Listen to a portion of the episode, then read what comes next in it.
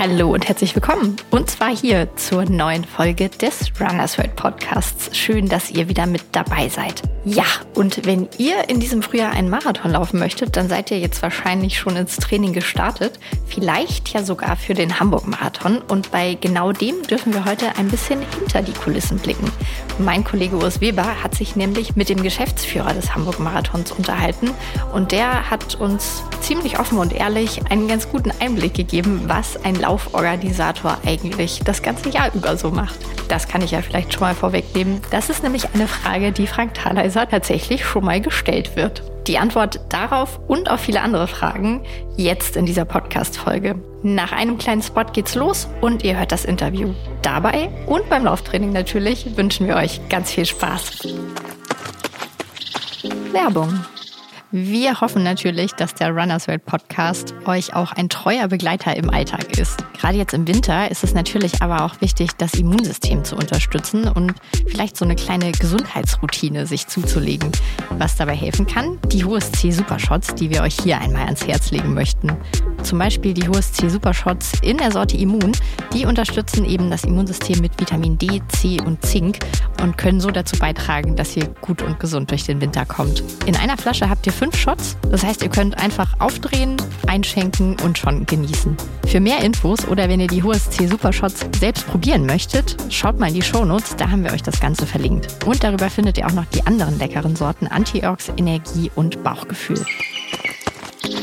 Werbung Ende. Der Titel unseres heutigen Podcasts, des Runners World Podcast, lautet 10.000 Euro für Bananen? Und dazu treffen wir uns hier mit Frank Thaleiser. Hallo Frank. Hallo Urs. Frank ist Geschäftsführer der Marathon Hamburg Veranstaltungs GmbH. Für uns als Läufer ist er bekannt als der Veranstalter des Hamburg Marathons. Also er organisiert mit seinem Team den Hamburg Marathon. Und mit ihm werden wir gleich mal über die Kosten von Bananen reden. Äh, aber auch über Spitzenläufer und wie man mit ihren Managern verhandelt, beziehungsweise wie Frank das macht und wie man auch Topläufer verpflichtet, die dann hier in Hamburg zum Beispiel laufen. Wir sprechen mit Frank aber gleich auch mal über die Laufszene in der Breite, denn der Hamburg-Marathon, wie wir ihn kennen, ist natürlich eines der populärsten Marathon-Breitensport-Events. Und wir werden mit Frank reden in diesem Olympiajahr auch über die Spitze, die deutsche Spitze, die Läuferspitze, aber auch, wie sich die deutsche Marathon-Elite entwickelt hat und was das für das Olympiajahr bringt.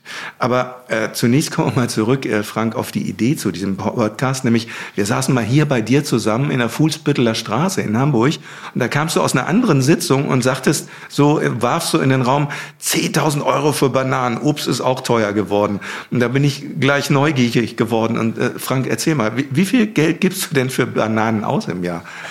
Ja, tatsächlich geben wir ja kein Geld dafür aus, weil wir einen großzügigen Sponsor halt haben. Aber natürlich alles, was du, was du an, an Sachleistung halt bekommst, verursacht Kosten auf der Seite des Sponsors. Und ähm, wenn man dann so die Zahlen auf den Tisch legt, es sind tatsächlich weit mehr oder etwas mehr als 10.000 Bananen, die wir am Marathonwochenende äh, dritteln mhm. Vierteln äh, von den Helfern, die da sind. Und ähm, es ist natürlich auch ein riesen logistischer Aufwand halt mhm. dahinter. Mhm. 10.000 Bananen von A nach B halt zu fahren. Ich mhm. habe gerade noch mal geguckt, wir haben 850 Kilo Wassermelonen äh, in, im Nachziel. Also das heißt, mhm. die bekomme ich nicht auf einen Sprinter drauf äh, ja, ja. oder auf einen 7,5 Tonner. Da bin ich schon fast überladen mit den Wassermelonen, die ja. wir halt haben. Ja. Und das sind dann halt so manchmal die kleinen Dinge, wo man schon schmunzeln muss. Ja. Äh, machen wir einen Marathon oder, oder sind, wir, sind wir ein Markt? Ja, Wahnsinn. Die Dimension muss man sich erstmal verdeutlichen. Bei, bei äh, den Wassermelonen sind das so dann so zweieinhalb Tonnen ungefähr, die da zusammenkommen alleine. Die müssen erstmal bewegt werden zu den Verpflegungsständen. Was aber zeigt, und deswegen war ja auch diese Eingangsfrage jetzt so symbolisch, was zeigt, was das für ein Riesenunterfangen ist und das zeigt auch, das ist nicht irgendwie so ein Läufchen, dass man ein paar Wochen vorher anfängt zu unternehmen, sondern ähm, du bist hauptberuflich Lauforganisator. Ja, wobei die Berufsbezeichnung, die gibt es ja gar nicht so. Ähm, mein Schwiegervater, darf ich jetzt sagen, er sagt immer, ich habe keinen Beruf, ich habe eine Berufung. Und äh, tatsächlich ist es eine Berufung. Äh, das macht mir wahnsinnig viel Spaß. Ich komme aus der klassischen Stadionleichtathletik. Ich bin mhm. mal ein halbwegs guter 400 Meter Läufer zu jungen Jahren gewesen und bin froh und glücklich, dass ich tatsächlich mein Hobby zum Beruf machen mhm. konnte, durfte. Mhm. Das kann man nicht lernen. Also es mhm. gibt ja, es gibt keine, keine Ausbildung. Ja, Veranstaltungskaufmann mhm. mhm. hat aber dann wiederum wenig mit dem Sport halt zu tun. Sportmanagement hat wiederum nichts damit zu tun, Bananen oder Wassermelonen halt zu organisieren. Ähm, ich betrachte mich immer so ein Stück weit als vielleicht Zehnkämpfer. Ja, ja, also ich ja. kann vieles, nichts richtig. Mhm. Das darf man mhm. den Zehnkämpfern natürlich auch nicht sagen, dass natürlich sie nichts, nicht. mhm. nichts richtig können. Aber am Ende des Tages ist es halt so. Äh, und damit hätten wir eigentlich auch schon eine weitere äh, Schwiegervater- oder Schwiegermutterfrage beantwortet, so die dann auch immer sagen, wie und davon kannst du leben. Äh, ja, kann man, ne? Oder? Wie würdest du es beantworten? Ja, also ähm, ich kann davon leben und wir sind ja hier im Büro äh, neun Mitarbeiter, die halt davon leben dürfen, können oder müssen. Aber tatsächlich, als ich meine allererste Veranstaltung in Leverkusen gemacht hat, Stadion Leichtathletik, hat mich meine Mutter gefragt, was ich denn so das ganze Jahr gemacht habe. Ja. Weil sie saß anderthalb Stunden da, hat Menschen zugeguckt, die durch die Gegend laufen, springen oder werfen und war dann sehr erstaunt, dass ich davon leben kann. Ja, ähm, jetzt muss man dazu sagen, du hast es eben schon erwähnt, neun Mitarbeiter seid ihr hier im Hamburger Büro und ihr macht ja nicht nur den Hamburg Marathon, das ist natürlich die größte Veranstaltung, sondern, oder erzähl du mal, was, was für Veranstaltungen gehören dazu noch bei euch im Jahr? Also historisch gesehen ist es ja so, dass der äh, Marathon zum Hamburger Leichtathletikverband gehört. Ähm, der damalige Präsident ist leider äh, verstorben vor drei Monaten, Wolfgang Kucklick, äh, kam auf die Idee, einen Marathon durch Hamburg zu machen. In seinem normalen Leben war er ähm, Polizeikommissar. Ähm, und hat seine Kollegen davon überzeugt, mal die Straßen zu sperren. Ähm, was sich so einfach anhört, wäre heute, würde ich fast behaupten, gar nicht mehr umsetzbar. Mhm. Ähm, aber damals hat das noch hervorragend funktioniert. Und ähm, der Verband hat dann 2011 die GmbH gegründet, um sozusagen den wirtschaftlichen Betrieb aus dem EV halt rauszubekommen. Und wir haben natürlich damals schon gemerkt, es ist schwer, nur mit einer Großveranstaltung die Kosten halt zu decken. Ähm, und sind dann sozusagen auf die Suche gegangen, welche interessanten Veranstaltungen können wir noch machen. Und die interessanteste mit Sicherheit ist der Kühlbrandbrückenlauf.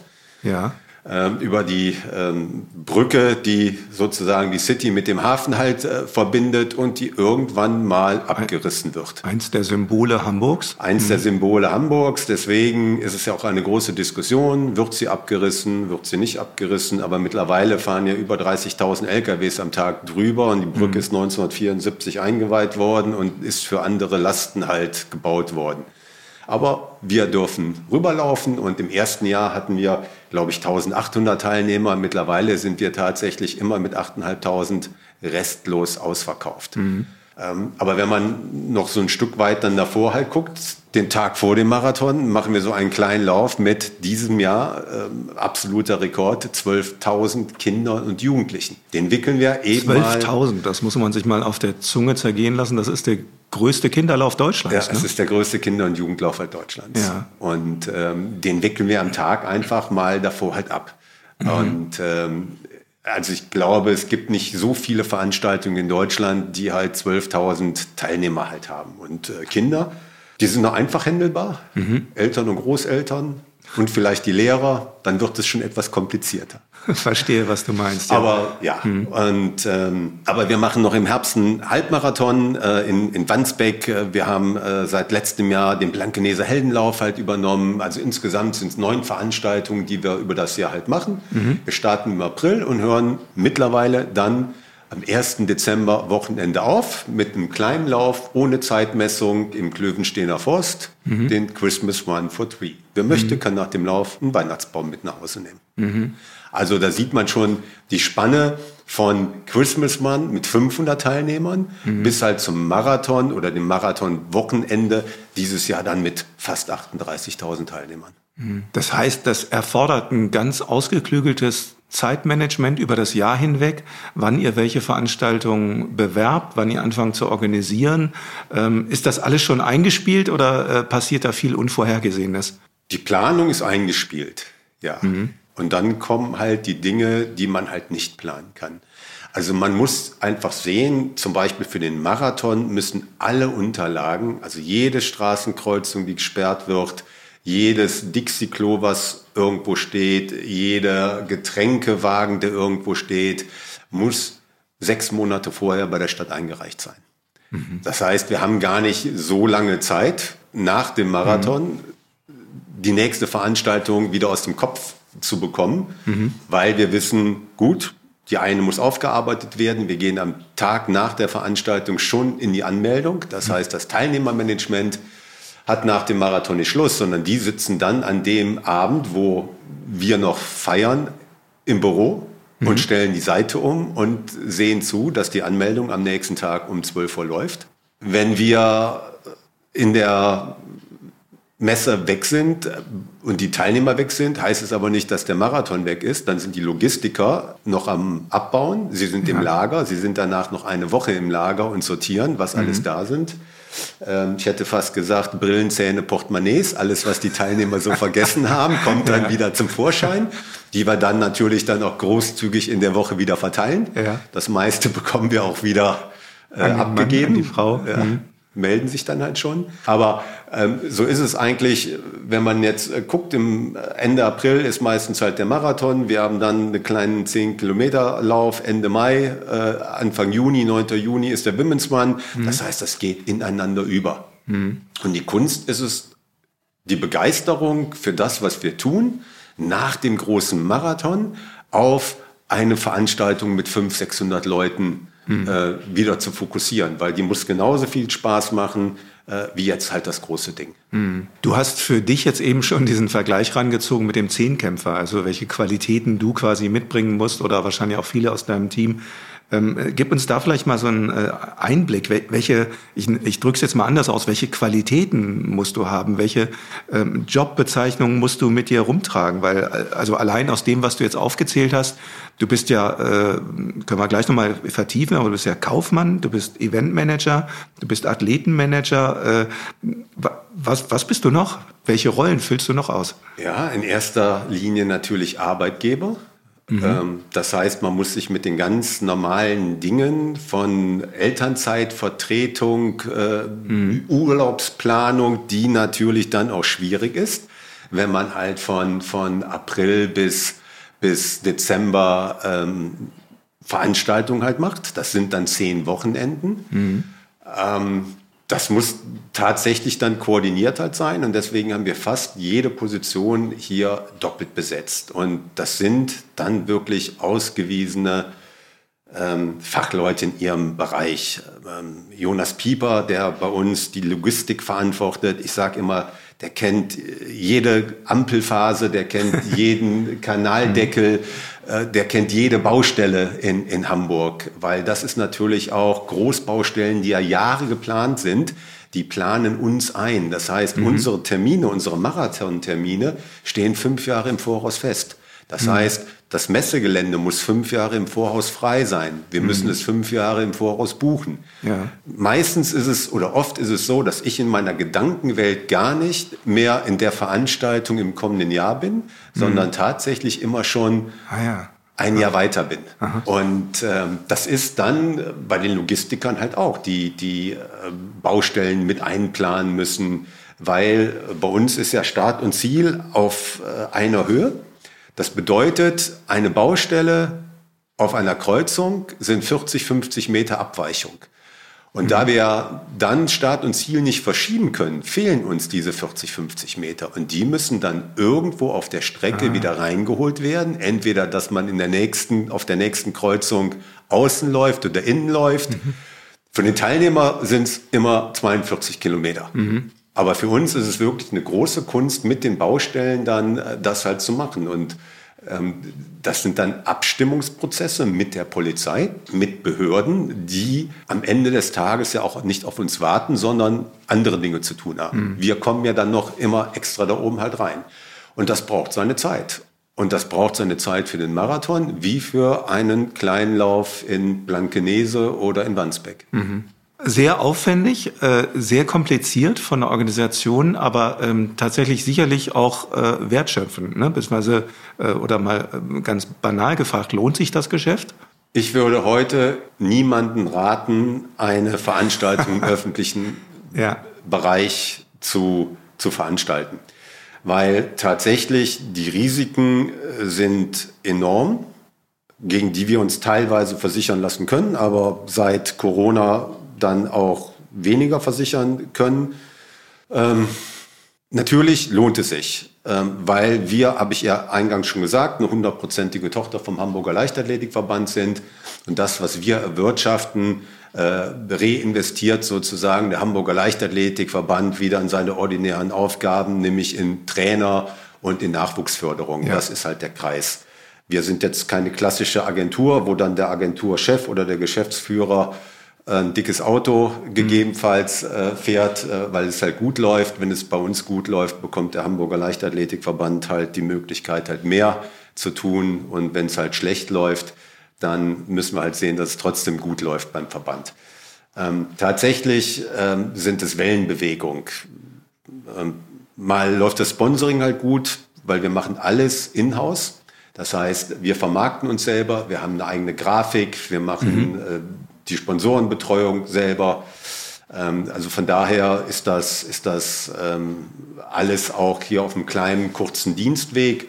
Und da auch nochmal zu dem Zehnkämpfer halt zurück. Natürlich gucke ich auf die Grafik, natürlich gucke ich mhm. bei Jonas, äh, wo es lang geht. Natürlich schaue ich, kann man die Strecke optimieren? Mhm. Ähm, warum sind meine Vorgänger da lang gelaufen? Was haben die sich dabei gedacht? Warum laufen wir nicht daher? Und dann komme ich manchmal ins Büro morgens und habe eine wahnsinnige Idee und das Team guckt mich an und sagt, das geht nicht. Aha. Und dann scheitert es manchmal tatsächlich so an vielleicht 30, 40 Metern, die man auf ja. der Strecke halt nicht findet, weil ja. es die Strecke einfach nicht hergibt. Ja. Und äh, das macht aber auch den Reiz daran aus, dass man tatsächlich nicht immer nur abarbeitet, weil jede Veranstaltung gleich ist, mhm. sondern jede Veranstaltung, und ich mache das jetzt seit 2012, hat andere Highlights gehabt, andere mhm. Hindernisse gehabt. Ich sage einfach nur, wir hatten heute Mittag so mit neuen Kollegen halt darüber gesprochen.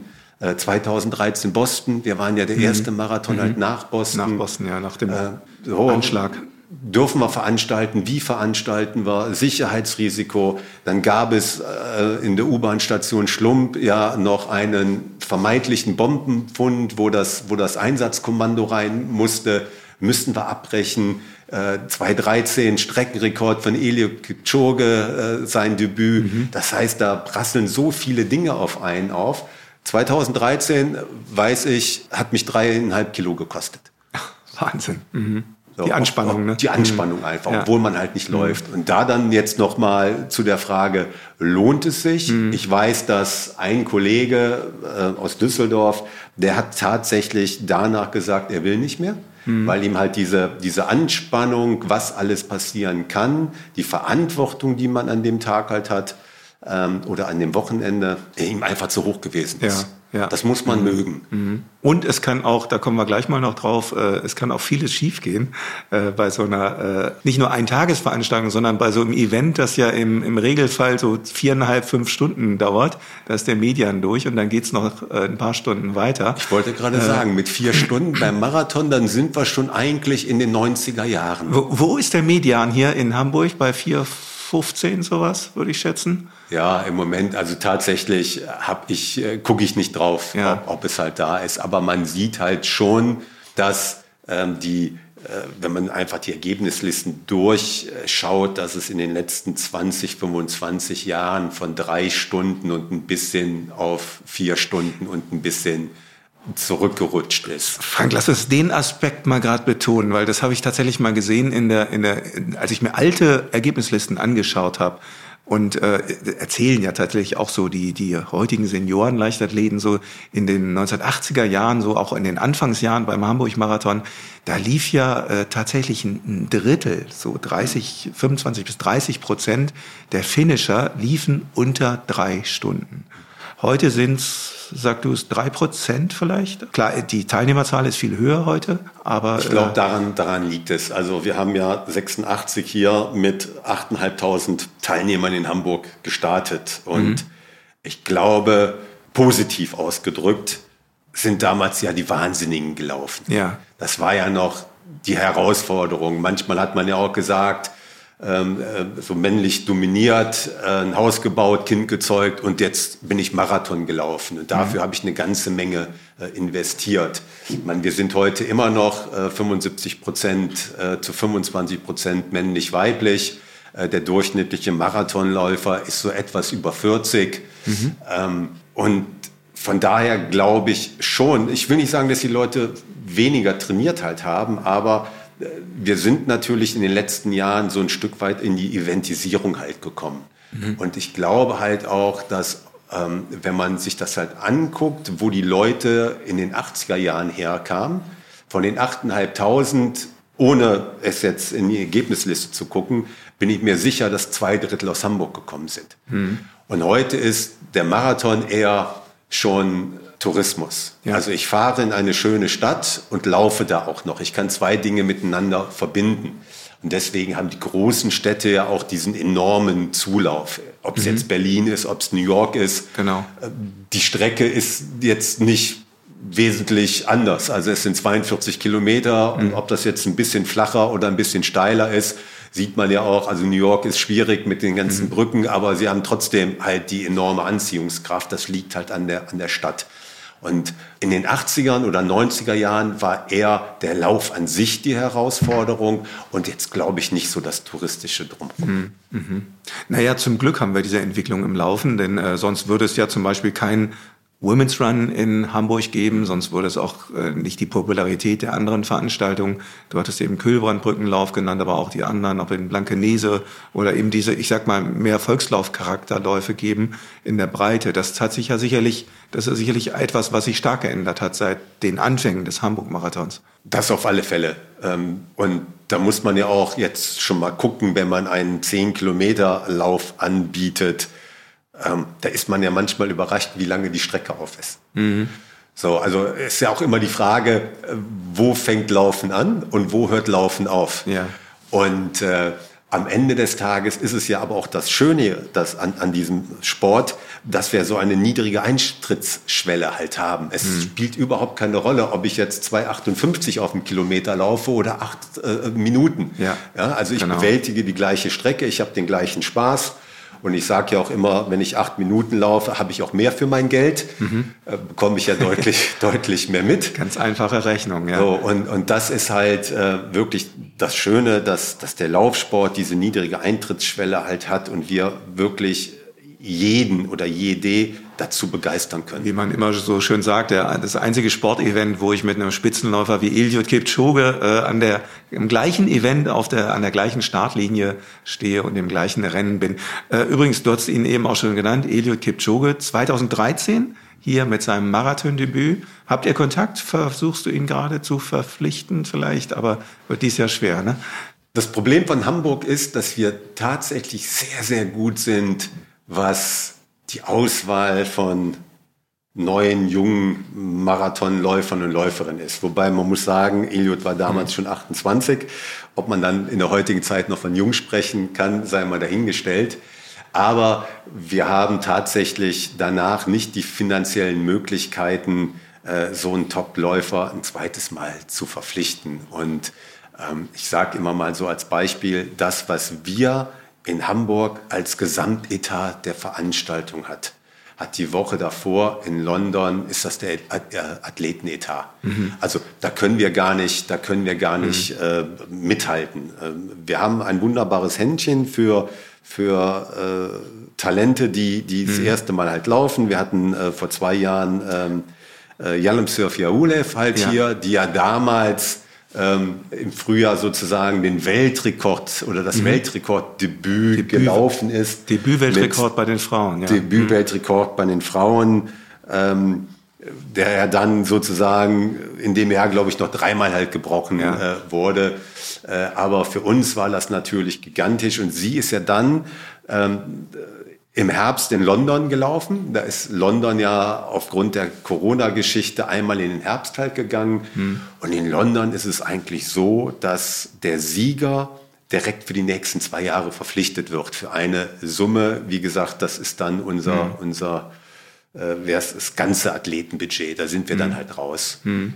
Ist immer ein lachendes Auge, hm. dass wir wirklich dem einen oder der anderen äh, den Weg in die Weltspitze hm. halt ebnen Dafür sind wir bekannt, dass wir sehr familiär uns um die äh, Athleten halt kümmern und wir sie danach halt irgendwo in der Welt halt mhm. laufen sehen. Mhm. Und das Schöne ist immer, wenn man jetzt sich die Vita von Elliot anschaut oder bei jedem Weltrekord steht immer First Race in Hamburg. Und ja. das macht mhm. uns dann schon ein klein wenig stolz. stolz. Ja. Zu Recht. Ähm, lass uns auf die Elite-Athleten gleich nochmal kommen. Aber zunächst mal wollte ich dich fragen, wie wichtig sind die denn eigentlich? Also äh, du hast es ja eben ausgeführt. Es ist ein Event, äh, wo Eliteathleten und Breitensportler an einer Startlinie stehen.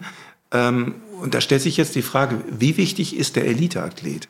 Also bei kleineren Rennen, klar, die haben kein Budget, die werden Top-Elite-Läufer oder Startgelder erstmal gar nicht zahlen können. Und die ähm, Top-Läufer der Welt kommen natürlich nur mit Startgeld oder die muss man, muss man mit den Managern was arrangieren, die muss man anlocken sozusagen ähm, und braucht dann ein gewisses Budget. Aber ähm, wie kann man das äh, bemessen, die Wichtigkeit dieser Elite-Läufer?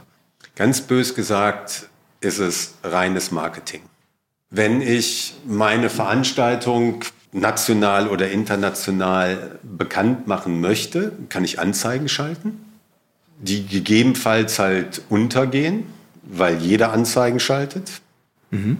Ähm, mit einer Anzeige bekomme ich keine Atmosphäre wiedergespielt, bekomme ich eigentlich nichts, ähm, was die Veranstaltung vielleicht halt ausmacht, rübergespielt. Es ist ein Bild und da steht, komm nach Hamburg. Das hat tatsächlich zu den Anfängen äh, des Marathons halt funktioniert, weil auch damals war, wenn man so ein bisschen noch jetzt auch die Veränderung halt sieht, es gab eine Frühjahrssaison und es gab eine Herbstsaison. Ja. Marathon mhm. war entweder mhm. April März, April oder September, Oktober. Mhm. Mittlerweile kann ich jeden Tag auf der Welt irgendwo mhm. einen Marathon halt laufen.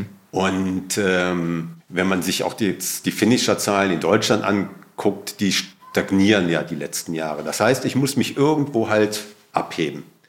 Ich bin mir sicher, dass die meisten Hobbyläufer nicht wissen, welcher Athlet wo gerade gewonnen hat. Mhm.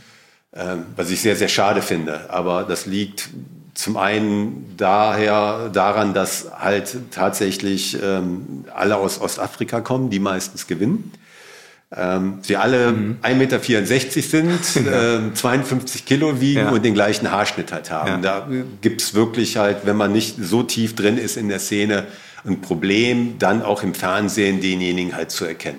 Das funktioniert ja, bei. Wenn ich dich unterbrechen darf oder das einfügen darf. Und es ist natürlich keine Berichterstattungssportart. Ne? Also über die Läufe wird wenn überhaupt nur über ganz wenige ausgesuchte Events äh, berichtet, aber es ist keine Sportart, die man, also der Marathon, die man sonst medial gut verfolgen könnte, außer man ist, wie du es nennst, ein, Freak oder wirklich interessiert und verfolgt das Ganze dann online oder auf internationalen Kanälen, aber ähm, jetzt als, ich sag mal, als deutscher Sportkonsument oder auf europäischem Boden wird ja sehr, sehr wenig ansonsten in den Sportmedien darüber berichtet. Und jetzt spielt nicht eine Mannschaft, wo ich mir den Namen der Mannschaft merke, sondern es ist ja ein Individuum, was halt da läuft. Und zum Beispiel bei Heile hat es hervorragend funktioniert, mhm. weil Heile natürlich mit seinem Laufstil halt ähm, mhm. besonders halt war, aber Heile war auch einfach 10, 12 Jahre mhm. top. Das mhm. funktioniert jetzt halt mit Eliot, weil er seit 2013 einfach top ist. Und ja. irgendwann spiegelt sich so ein Name halt wieder. Und bei Eliot natürlich mit den ganzen Projekten, die er gemacht hat, ist das natürlich und schon. Beide Highlight. genannten, also Heilige Bresselasse, Eliot Kipchoge, beide waren auch schon äh, erfolgreiche Weltmeister, Olympiasieger auf den Bahndisziplinen, ja. Bahndistanzen, ne? also Mittelstrecken und Langstrecken. So, und jetzt muss man halt gucken, was hat sozusagen der drei Stunden, der vier Stunden oder der fünf Stunden Läufer mit dem Marketinginstrument Topläufer zu tun. Mhm. Ob ich 502 laufe, 404 laufe, mhm. 303. Ich möchte unter diese Grenze kommen. Ja, wenn ich vier Stundenläufer bin, mhm. dann möchte ich halt darunter kommen. Und dann kommt halt dieser tatsächliche psychologische Effekt, der da heißt, wenn der da so schnell läuft, ist die Strecke schnell. Ja. Mhm. Und wenn die Strecke schnell ist, laufe ich unter meinen drei Stunden. Mhm. Und wenn man jetzt eine Veranstaltung, wir sind so auf 25, 30 nationalen, internationalen Messen halt, Marathonmessen unterwegs, ist ganz oft die erste Frage, ist eure Strecke flach? Mhm. Weil flach gleich schnell. Und dann sage ich, guck mal, unser Streckenrekord ist 20409 und bei den Frauen 21723. Oh, das ist schnell. Und schon muss ich gar nicht erklären, ob wir ein paar Brücken halt mehr haben mhm. oder mhm. mal eine Steigung. Oder wie schön Hamburg ist. Oder wie schön mhm. Hamburg ja. ist. Mhm. So, und deswegen sind auf dieser Seite die Top-Athleten wichtig. Ja.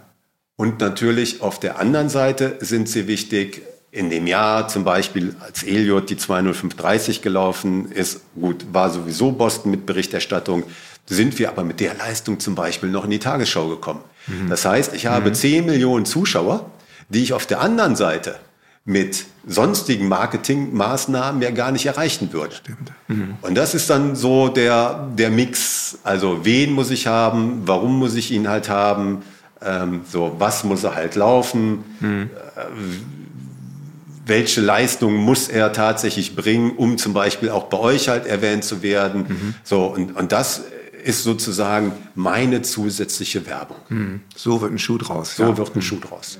Ja, und da auch noch, die ähm, Teilnehmer denken ja immer, von ihren Startgebühren bezahlen wir jetzt die teuren Profis. Mhm. Dem ist gar nicht so. Sondern? Die bezahlen wir aus den Sponsorengeldern. Das sind mhm. tatsächlich ähm, zwei getrennte Bereiche, zumindest halt bei uns. Und äh, man kann sich das auch einfach mal, mal äh, hochrechnen, wenn man jetzt halt guckt, wir haben dieses Jahr, äh, werden wir ausverkauft sein mit, mit, mit 15.000 Marathonis. Im Schnitt mhm. sind es 100 Euro, 110 Euro. Dann mhm. kommen brutto 1,5 Millionen zusammen. Dann ziehe ich die Mehrwertsteuer ab, die wir ja abziehen müssen, was auch der Teilnehmer immer ver äh, vergisst. Also in seinem mhm. Beitrag sind 20 Prozent Mehrwertsteuer drin. Ja. Ähm, dann habe ich 1,3 Millionen von den Teilnehmern. Die Veranstaltung kostet aber 3,5 Millionen. Und mhm. deswegen, wenn wir jetzt nicht diese Sponsoren halt hätten, könnten wir überhaupt gar nicht diese Veranstaltung halt machen. Und bei uns ist dann zum Beispiel der Athletenetat sind 10 Prozent. Wir geben mhm. roundabout 300.000 Euro für die, für die Athleten halt aus. Mhm. Wie läuft das? Also mit wem kommunizierst du da und was sind da für Mechanismen im Hintergrund zugange? Wann musst du die Athleten ansprechen, beziehungsweise ihre Manager und wie entscheidet ihr, wer hier laufen kann oder darf oder soll? Ganz komplizierte Geschichte. Viele machen es selber. Ja. Ähm, ich komme aus der Stadionleichtathletik und habe damals äh, tatsächlich auch die Athletenverpflichtung halt selber gemacht. Ich äh, war danach beruflich selber im Athletenmanagement unterwegs, habe Nils Schumann betreut, Jan Fitschen habe ich, hab ich betreut ja. mhm.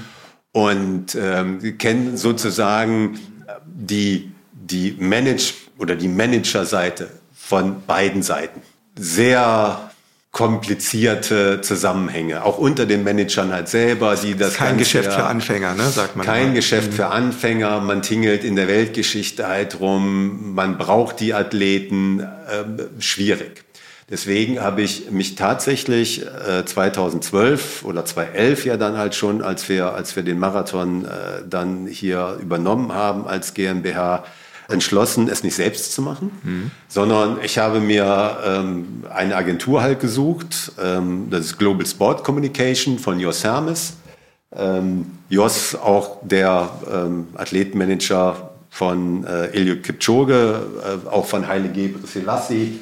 Also wahnsinnige äh, Athleten, die da sind, wenn man auf die Seite halt guckt. Und Jos kenne ich tatsächlich äh, seit den 90er Jahren und äh, wir haben auch keinen Vertrag miteinander. Wir mhm. machen das jedes Jahr auf Handschlag und mhm. das funktioniert. Und äh, mir war wichtig, dass ich weiß, was Athleten trainiert haben. Alle Anfragen, die wir, wir bekommen natürlich auch noch so Anfragen von Managern, von Athleten mhm. äh, äh, an sich, die laufen alle Weltrekord. ja. ja. Die laufen alle Weltrekord. Mhm. Also die konnten vor Jahren schon, schon unter zwei Stunden rennen. Ja. ja. ich bin richtig gut drauf. Ich laufe auch unter zwei Stunden, ja, traue ich mir zu, allerdings nicht auf 42 Kilometer. Ähm, und von daher ist das äh, hinterher ähm, schon sehr belastend, wenn das E-Mail-Postfach wirklich nur von zwei Stundenläufern voll ist ja. und man sich nicht auf das Wesentliche konzentrieren kann. Ja. Und äh, bei so einer Management-Geschichte ist es so, Sie bringen ja nicht nur Athleten halt zu uns, sie bringen Athleten zu anderen äh, Veranstaltungen. Global Sport macht zum Beispiel viele Veranstaltungen halt in Holland. Amsterdam Marathon wird athletenmäßig von ihnen halt betreut. Rotterdam zum Beispiel äh, wird von holländischen Kollegen halt betreut. Und überall sollen natürlich auch die Athleten von den anderen halt laufen. Mhm. Da kann ich mal einen Athleten unterbekommen, wo ich sage, der ist gut und er ist nicht gut. Das mache ich dann tatsächlich nur einmal, weil dann bin ich halt raus. Und natürlich haben diese ganzen ähm, oder Global Sports ihr ihr Camp, äh, ihr Trainingscamp haben sie haben sie in haben wir gerade drüber gesprochen in Kaptagat, also in Kenia. Sie mhm. haben eins in Äthiopien, sie haben eins in Uganda. Und da gucken natürlich auch die Trainer, die vor Ort sind, was machen die anderen? Und wenn dann tatsächlich eine Frage vom Manager kommt und sagt, ja, XY möchte laufen und er sagt, er hat eine 207 oder 206 mhm. oder was auch mhm. immer drauf, entweder macht der Trainer dann halt die Daumen hoch und sagt, habe ich gesehen, könnt ihr drauf haben, oder er sagt, du, ist vielleicht schon drei Jahre her. Mhm. Und dadurch, dass wir es tatsächlich ähm, an Global Sport äh, abgegeben haben, wissen sie natürlich halt auch gerade bei ihren Neueinsteigern, bei den Debütanten, was können die? Was haben die ja. drauf?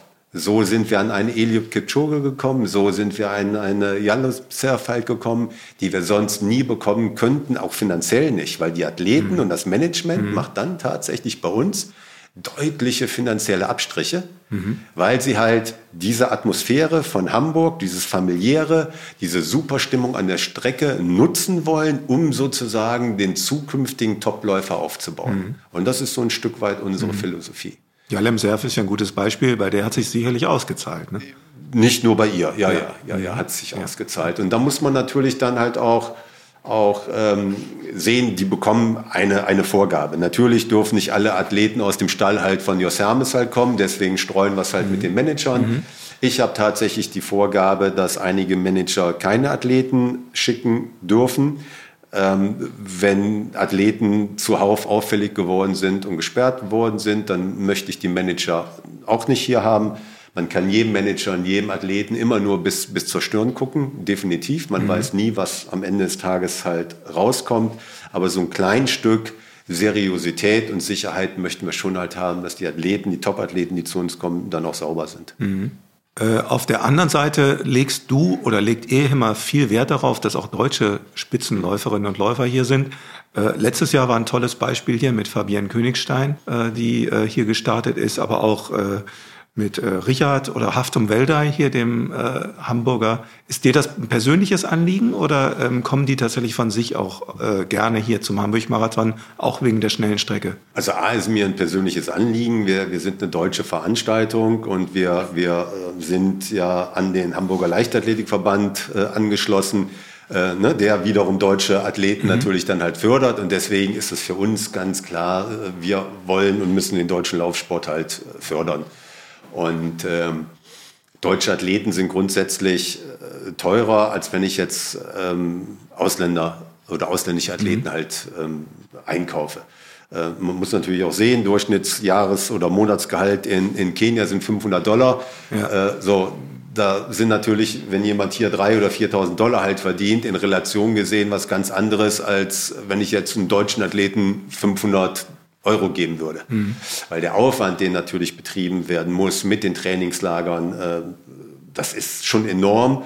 Und da muss man natürlich gerade sagen, das Förderkonzept des Deutschen Leichtathletikverbandes in den letzten äh, 100 Jahren war ja jetzt ja nicht darauf abgestellt, äh, Langstreckenläufer zu fördern. Mhm. Das ist bei den meisten tatsächlich auch Eigeninitiative und die stecken da eine ganze Menge Geld in die Trainingslager und dann weiß man halt auch, ja, ich bekomme komme, zumindest in den letzten Jahren, keinen deutschen Athleten, der eine 205 laufen kann oder keine deutsche Athletin, die halt eine 220 laufen kann.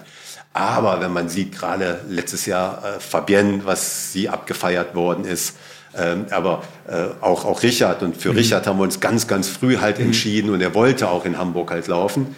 Ähm, gucken wir immer schon. Also äh, Scherl war hier, die hat ihr, ihr, ihr Comeback halt gemacht. Äh, äh, Mona, ähm, Mona Stockhenke, Stockhenke Anja Scherl. Anja mhm. Scherl. Also das ja. sind ja alles so, so Dinge, wo ich dann aber auch wirklich gezielt hingegangen bin und sage, ja. willst du nicht, nicht halt in, äh, in, in Hamburg laufen? Und ähm, Leider wird der Podcast zu früh ausgestrahlt, weil sonst könnte ich ja jetzt auch schon sagen, wer am 28. April von den deutschen Athleten halt am Start ist. Aber die haben wir leider noch nicht verkündet. Ja. Aber auch da wird es wieder ganz, ganz viele positive Überraschungen geben, obwohl wir ja in dem Olympiajahr gewesen sind. Obwohl, obwohl oder weil? Die äh, Qualifikation ja so kompliziert gewesen ist. Ja. Ähm, ich habe das Gefühl, dass sie dieses Jahr so kompliziert gewesen ist wie noch nie. Ja. Und dass ganz, ganz viele äh, zu viel gelaufen sind und der Norm hinterhergehechelt äh, ja. sind. Bei dem einen oder anderen hat es ja tatsächlich funktioniert. Aber es ist halt schon schwierig. Ja. Werbung. Gerade jetzt im Winter ist eine ausgewogene und gesunde Lebensweise total wichtig, wenn ihr fit fürs Laufen sein wollt. Stichwort Immunsystem unterstützen. Die HSC Supershots unterstützen dein Immunsystem mit der hochkonzentrierten Formel aus Vitamin D, C und Zink und tragen so zu einer ausgewogenen und gesunden Lebensweise bei. Und um die zu probieren, guckt später unbedingt in unsere Show Notes, da haben wir das Ganze verlinkt. Da gibt es einerseits die Sorte Immun, aber auch noch andere leckere Sorten, nämlich Antiox, Energie und Bauchgefühl. In jeder Flasche sind fünf Shots enthalten. Die HSC Supershots sind der einfache Weg, etwas für deine Gesundheit zu tun. Vegan, ohne Konservierungsstoffe und ohne zugesetzten Zucker. Lohnt sich also die HSC Supershots einmal genauer anzuschauen und sie natürlich auch selbst zu probieren. Werbung Ende. Siehst du denn da einen Push durch die Leistungsentwicklung auch bei Männern und Frauen im Elitefeld?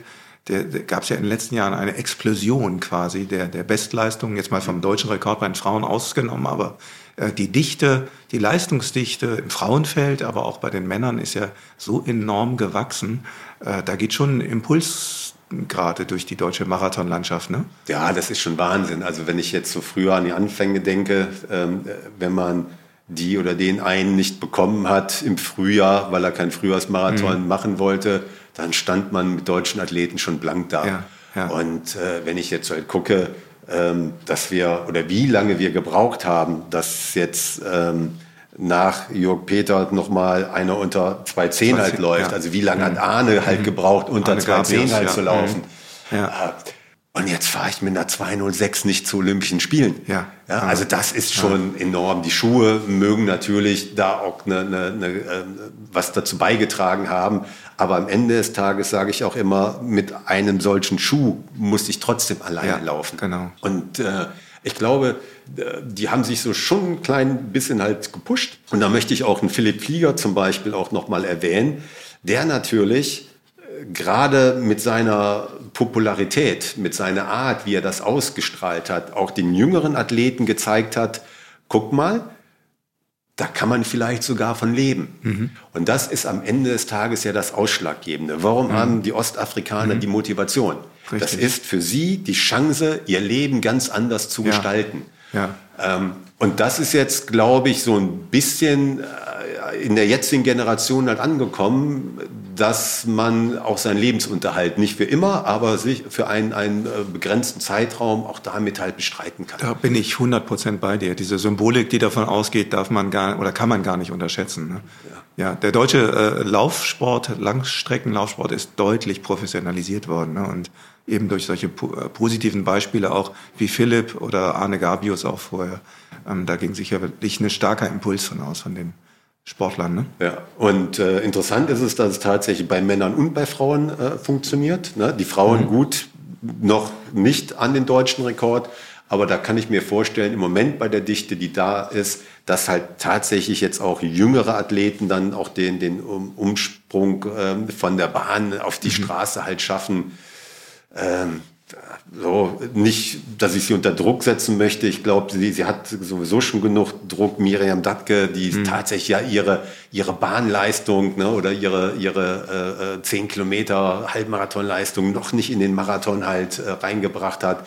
Aber wenn so Talente mal mhm. explodieren, glaube ich, geht's auch dann eher Richtung 220, als, mhm. als dass wir jetzt da, das muss man ja auch sehen, mit 225, 54 mhm. fahre ich nicht mit zu Olympischen Spielen. Ja.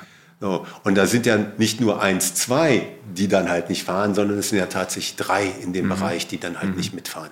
Mhm. Das ist schon, so ich habe äh, tatsächlich mit der einen oder anderen auch jetzt nach den Leistungen halt ja gesprochen und habe sie auch gefragt, was, was überwiegt so. Ne? Also die Enttäuschung, es ja. nicht geschafft zu haben oder ähm, diese Freude, die Bestzeit äh, gebracht mhm. zu haben. Und alle haben eigentlich tatsächlich gesagt, die Bestzeit.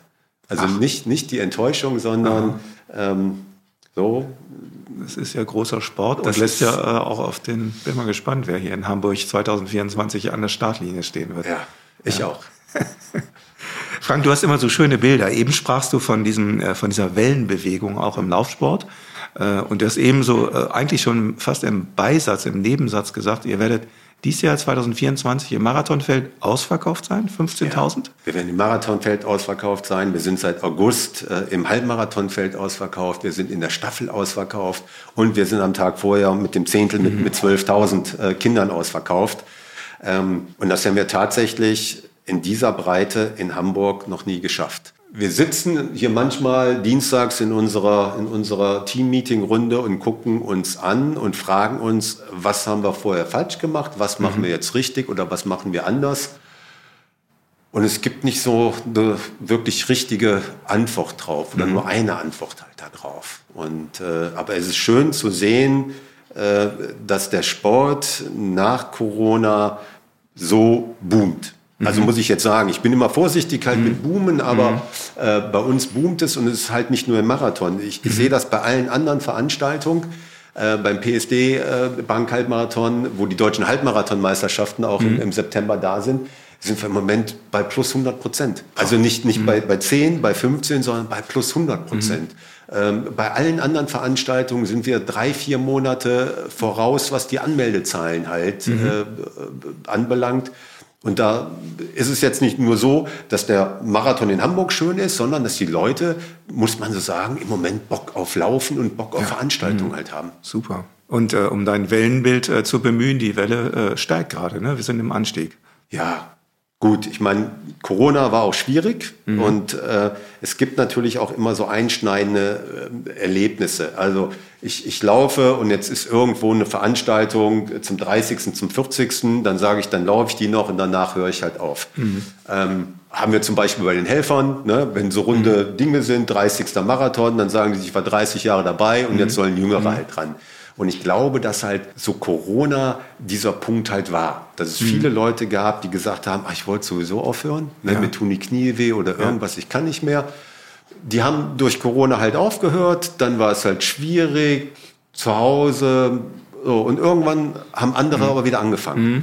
Mhm. Nur es braucht natürlich seine Zeit. Wenn ich jetzt äh, mich entscheide, ich, ich gehe jetzt morgens joggen und dann mhm. gehe ich auch vielleicht zweite Mal joggen, ich gehe ein drittes Mal joggen, dann habe ich ja nicht im Kopf, ich will einen Marathon mhm. laufen oder ich will einen mhm. Halbmarathon laufen. Mhm. Und jetzt tatsächlich, glaube ich, sind diese drei Jahre, die es ja mehr oder weniger jetzt halt sind, ist es an der Zeit, dass die, die alle angefangen haben, während oder durch Corona in der Zeit sagen, jetzt habe ich Bock, mhm. jetzt will ich mal laufen. Mhm. Und das merken wir tatsächlich in den, in den Anmeldezahlen. Das kann ich gut nachvollziehen. Auch tatsächlich, äh, du hast eben darauf hingewiesen, der Aspekt äh, in, in Hamburg, äh, ihr habt übernächstes Jahr 40. Jubiläum. Und da sind ja jetzt dann teilweise schon die zweite Generation. Also wenn die Eltern hier schon teilgenommen haben, sind jetzt die Kinder und äh, auch schon mit dabei. Übrigens auch, da gibt's ganz schöne Geschichten, auch bei den Helferinnen und Helfern, wo teilweise drei Generationen dann an einem Helfertisch stehen. Ähm, so, so geht also quasi die, wird die Tradition auch in den Familien oder im Hamburger Umfeld hier fortgelebt.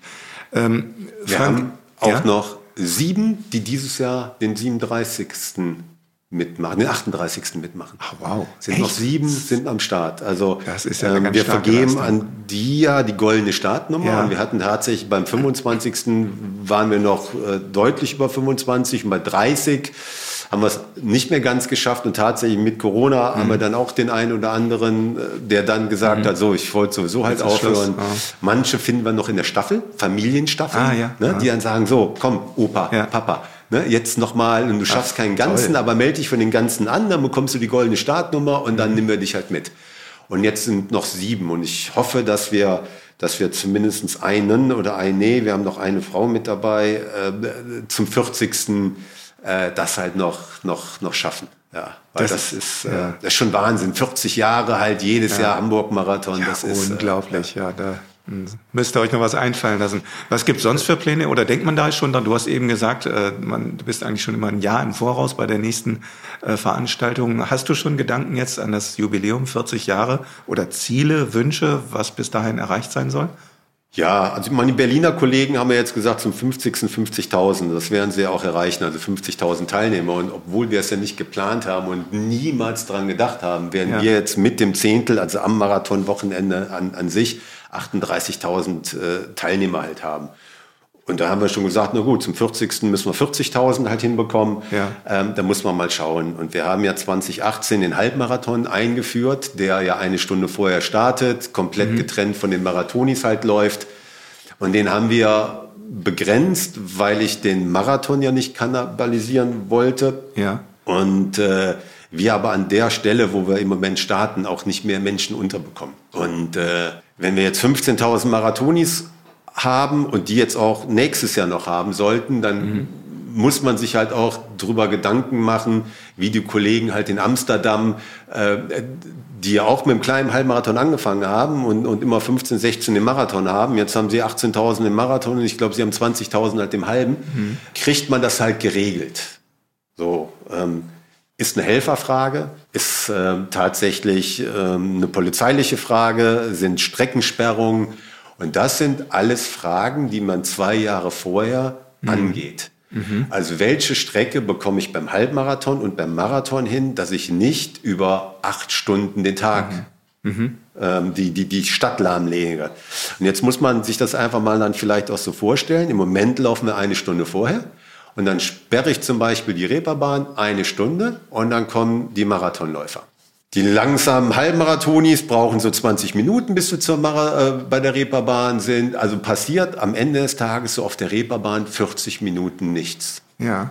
Wenn ich jetzt den Halbmarathon auf den Nachmittag verlege, laufen morgens um 9 Uhr die Marathonis über die Reeperbahn und dann passiert erstmal sechs, sechs Stunden nichts. Ja. Und dann ist die Frage, macht man die Straße wieder auf? Und wenn man die Straße aufmacht, was machen meine Helfer? So, kommen die nach sechs Stunden wieder? Ja, was sagt die mhm. Polizei? Wie kriegt man es den Anwohnern vermittelt? Die Straße war zu, jetzt kann ich wieder fahren. Dann kommen die am Nachmittag wieder dahin und sagen, warum ist die Straße wieder zu?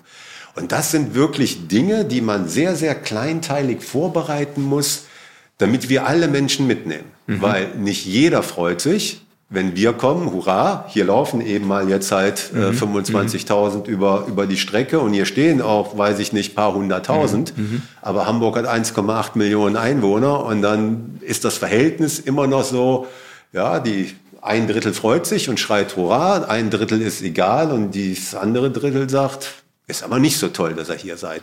Und das sind halt diese ganz sensiblen Dinge, die genau diese Vorbereitungszeit halt brauchen. Aber ich sehe, es ist schon viel gerade im Gange. Ja, immer. Darüber. Äh, Frank, äh, ich muss vielleicht mal den, den Podcast-Hörern hier sagen, du sitzt mir hier gegenüber in deinen besten 50er Jahren. Frank ist äh, durchtrainiert, würde ihm zutrauen, dass er heute Nachmittag an die Marathonstart äh, geht und selbst läuft. Du bist äh, übrigens, ich glaube, Amsterdam bist du, äh, läufst du auch öfters oder bist du schon öfter den Halbmarathon auch gelaufen? Äh, was machst du sonst außerhalb des Marathons? Du bist äh, Hamburger hier, lebst hier in Hamburg. Was sind deine Hobbys? Bist du selbst Läufer? Ich sage immer, ich wäre mein schlechtester Kunde. Da bin ich, da bin ich ganz, ganz ehrlich. Ähm, historisch bedingt muss man ja sehen, ich war 400 Meter Läufer. Sehr guter äh, deutsche Spitzenklasse. Das heißt, man zieht sich am Startblock aus, ja. legt seine Sachen hin, läuft eine Runde, zieht sich wieder an und geht nach Hause, wenn man noch kann. Ne? Also Laktatbildung beim 400-Meter-Lauf sollte man nicht unterschätzen. Und Marathon, ehrlich gesagt, würde ich mir nur zutrauen, wenn ich richtig dafür trainieren würde. Ähm, naja, sonst soll man es ja auch nicht machen, Frank. Das ja, heißt, weißt du. ja, aber ich, ich sage einfach mal so, wenn man ja ehemaliger Leistungssportler halt war, das verliert man nicht im Innerlichen. Mhm. Also wenn ich jetzt mal in den Wald gehe und laufe, ich nehme keine Uhr mehr mit. Ähm, Gerade auf meiner Hausstrecke damals in Leverkusen, die Bäume, die verändern sich ja nicht. Die bleiben ja da stehen. Mhm. Und wenn man halt da läuft, dann weiß man, an dem Baum waren es damals mhm. 20 Minuten, 30 Minuten. Und wenn ich jetzt an dem Baum vorbeikomme, ist der ganz mhm. weit weggerückt. Mhm. Der kommt gar nicht, der Baum. Der kommt erst in fünf Minuten, obwohl er immer noch da steht, wo er immer schon stand. Und deswegen habe ich mir zum Beispiel angewöhnt, komplett ohne Uhr mhm. zu laufen. Ich bin, bin ne, ich fühle mich clever. heute gut, laufe schneller ja. oder, oder langsamer oder ich laufe eben dann halt auch weniger. Also von daher, ähm, ich bin Hundespaziergänger. Wir haben einen wunderbaren Hund und dann bin mhm. ich mit dem mal zwei, drei Stunden halt draußen und äh, meine Frau hat einen Stechschritt drauf. Ich mhm. muss immer schon hecheln, wenn sie halt mit mir und dem Hund halt geht.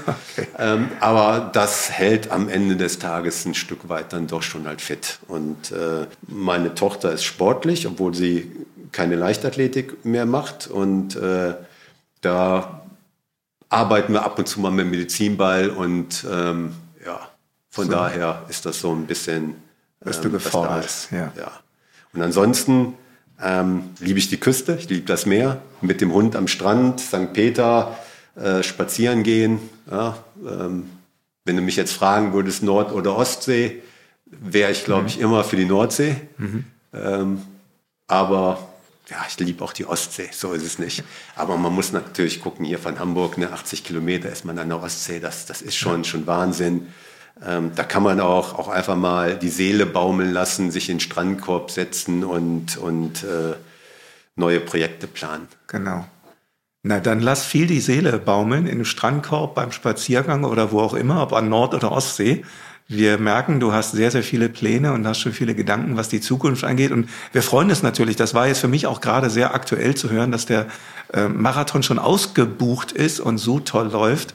Äh, wie gesagt, der Marathon oder die Marathonbewegung ist gerade tatsächlich im, in einer Aufwärtsbewegung in diesem Wellenbild. Und äh, das war jetzt sehr schön zu hören. Frank, vielen Dank erstmal an der Stelle für die äh, Einblicke, die du uns hier gegeben hast. Sehr interessant in das, das Leben eines Marathonorganisators hier mit seinem Team, der den Hamburg-Marathon organisiert, aber auch mal kennenzulernen und mal ein bisschen äh, reinzuhorchen, was das alles impliziert. Und tatsächlich, dass man da das ganze Jahr über beschäftigt ist, diese Events vorzubereiten und nicht eben nur mal ein paar Wochen vorher mit der Vorbereitung äh, beschäftigt ist. Frank, vielen Dank und äh, dein Tag ist wahrscheinlich noch nicht zu Ende jetzt hier im Marathonbüro. Tatsächlich heute schon. Ich wusste ja nicht, wie lange es dauert und ja. habe mir keine Termine hinten dran gegeben.